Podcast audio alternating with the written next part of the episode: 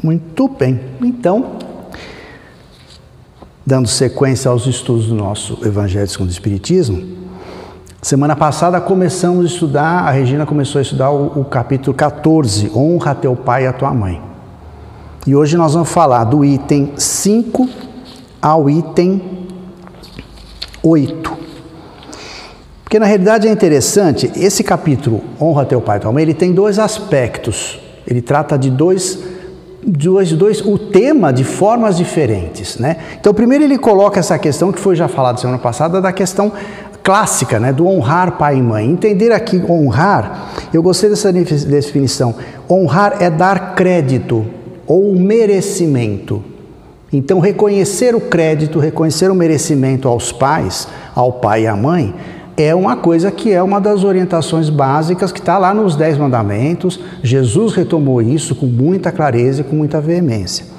Então, esse aspecto é fundamental, isso já foi discutido. Agora, hoje nós vamos ver os itens 5 para frente, que tem aquele, aquele item do Evangelho que fala quem é minha mãe e quem são meus irmãos. Porque quando fala isso, parece que Jesus foi para o outro lado, né? Ele fala para honrar o pai e mãe, depois ele fala, mas é quem é minha mãe e quem são meus irmãos? Não fazendo nenhuma deferência especial à mãe ou à família consanguínea. Aí que tá, justamente o Evangelho segundo o Espiritismo, ele tem isso, né? Vários capítulos tem essa questão aparente, aparentemente contraditória, mas não é contraditório. São visões complementares do mesmo tempo, para que a gente possa fazer as nossas, os nossos estudos, as nossas conclusões e as nossas reflexões. Então, essa história do quem é minha mãe e quem são meus irmãos, que isso aqui nós vamos encontrar em Marcos e em Mateus, que estava Jesus com uma série de pessoas reunidas e e a família estava preocupada com ele, com as atitudes de Jesus, como que Jesus estava lidando com as coisas, a questão das relações com os outros. Vamos esquecer que aquele contexto histórico era complicado, Jesus vivia numa época complicada, num lugar complicado, e ele se posicionava de uma maneira um pouco né, veementemente contra as determinadas situações. E a família se preocupava. E aí chegar, a mãe e os irmãos foram procurar Jesus para dar uma segurada nele, uma enquadrada, né? Então ele estava, ele estava com os amigos reunidos, né, com os apóstolos, com os discípulos, estudando, conversando sobre aquilo que ele trazia, a boa nova, e aí de repente chegaram sua mãe e seus irmãos, ficando na parte de fora, o mandaram chamar. Mandaram, ele estava, estavam fora dessa casa onde o Jesus estava com os amigos. Aí falou assim: Olha, tua mãe e teus irmãos te buscam aí fora. E aí ele respondeu essa famosa frase, né? Quem é minha mãe e quem são meus irmãos?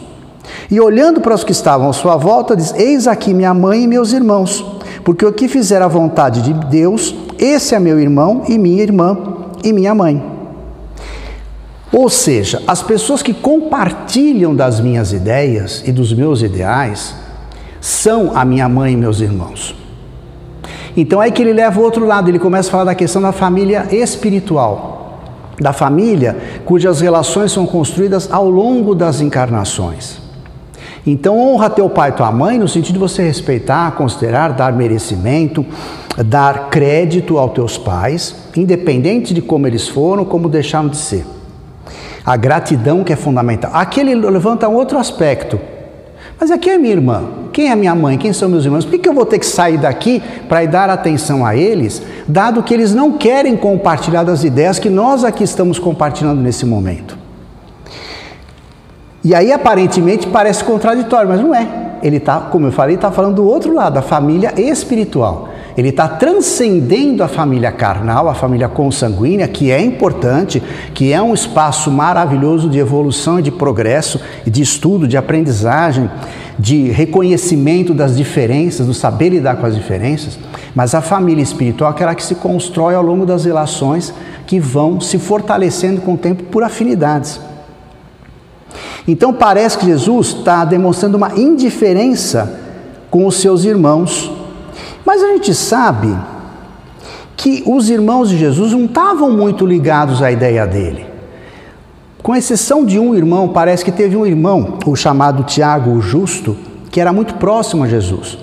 E que quando Jesus desencarnou, ele ficou muito ligado ao trabalho lá em Jerusalém. Então, parece que teve um irmão, pelo menos, que se ligou à ideia, que entendeu a proposta de Jesus, mas num primeiro momento, de modo geral, os irmãos não. A mãe tinha aquela relação maternal, aquela preocupação como mãe. Mas também Maria, no início, não entendeu plenamente, parece que ela não entendeu plenamente o sentido do que Jesus vinha trazer. E ela se preocupava como mãe por aquilo que poderia vir a acontecer com o filho que na realidade aconteceu, uma perseguição violenta. Claro que a gente sabe que Maria também depois entendeu a missão plenamente, foi uma pessoa super dedicada e é um dos luminares do, do cristianismo, do início do cristianismo. Mas no início, o que tinha era uma solicitude natural, maternal da mãe em relação ao seu filho. Então, o que Jesus está querendo colocar nesse sentido é justamente que os laços de sangue não estabelecem necessariamente os laços espirituais. Então, esse é o aspecto que ele vem trabalhar, que ele vem discutir com a gente, que ele vem nos apresentar, para a gente cuidar disso. E aí, o que, que, que situação que nos esclarece muito e que nos ensina e que nos explica como é que esses laços se constroem? Através da reencarnação. Reencarnação que é tão trabalhada no capítulo 4 do Evangelho, em outros itens do livro dos Espíritos, na doutrina inteira se trabalha muito a ideia da reencarnação. Então, ao longo das encarnações, nós vamos estabelecendo relações cada vez mais fortes, mais significativas com as pessoas que a gente vai se relacionando, vai conhecendo.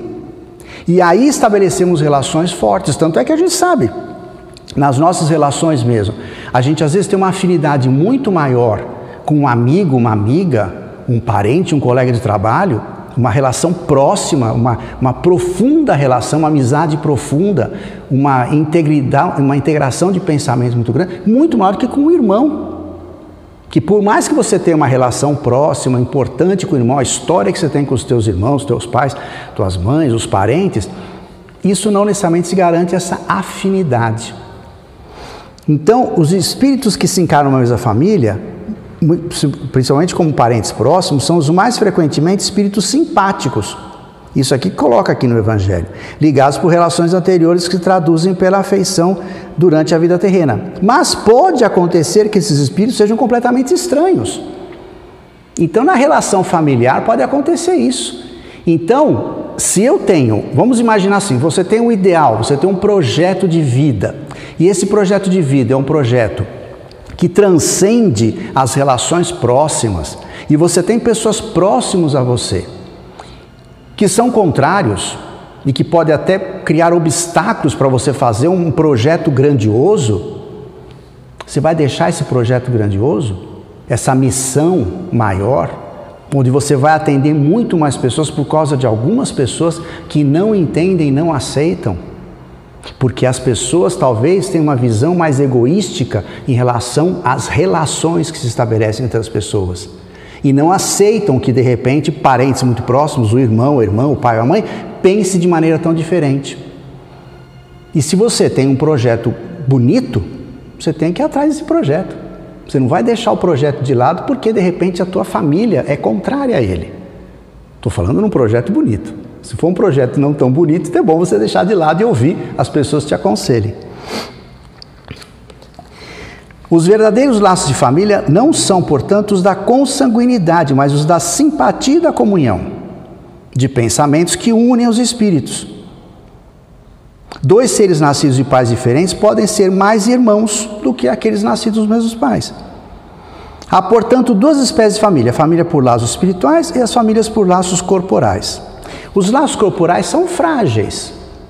Eles podem se fortalecer ou não. Os laços espirituais não tem nada que os abale. Os distanciamentos, os problemas, os conflitos não vão abalar, porque são relações já construídas.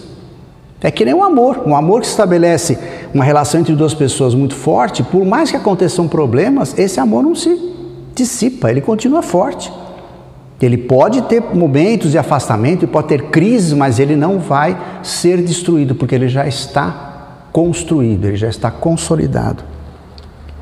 Então a gente pode relacionar essa questão da família uh, espiritual, que pode interferir na família carnal e vice-versa. no sentido de uma ajudar a outra a se fortalecer. E dessa maneira a gente vai crescer. Então é muito interessante esse capítulo por causa desses dois aspectos que ele trata: cuidar, honrar, respeitar pai e mãe. Mas nem sempre as relações são tão fortes a ponto de a gente abandonar algumas ideias. Imaginou se Jesus tivesse abandonado as suas ideias porque num determinado momento ele teve uma oposição da família consanguínea e ele tivesse deixado de lado a sua missão, que era muito maior, que é uma missão planetária, que era e é uma missão planetária. Então é essa a ideia. Depois vamos ler direitinho, vamos para o capítulo curto, mas é muito interessante fazer as, as análises para cada um poder fazer as suas reflexões sobre eles. Né?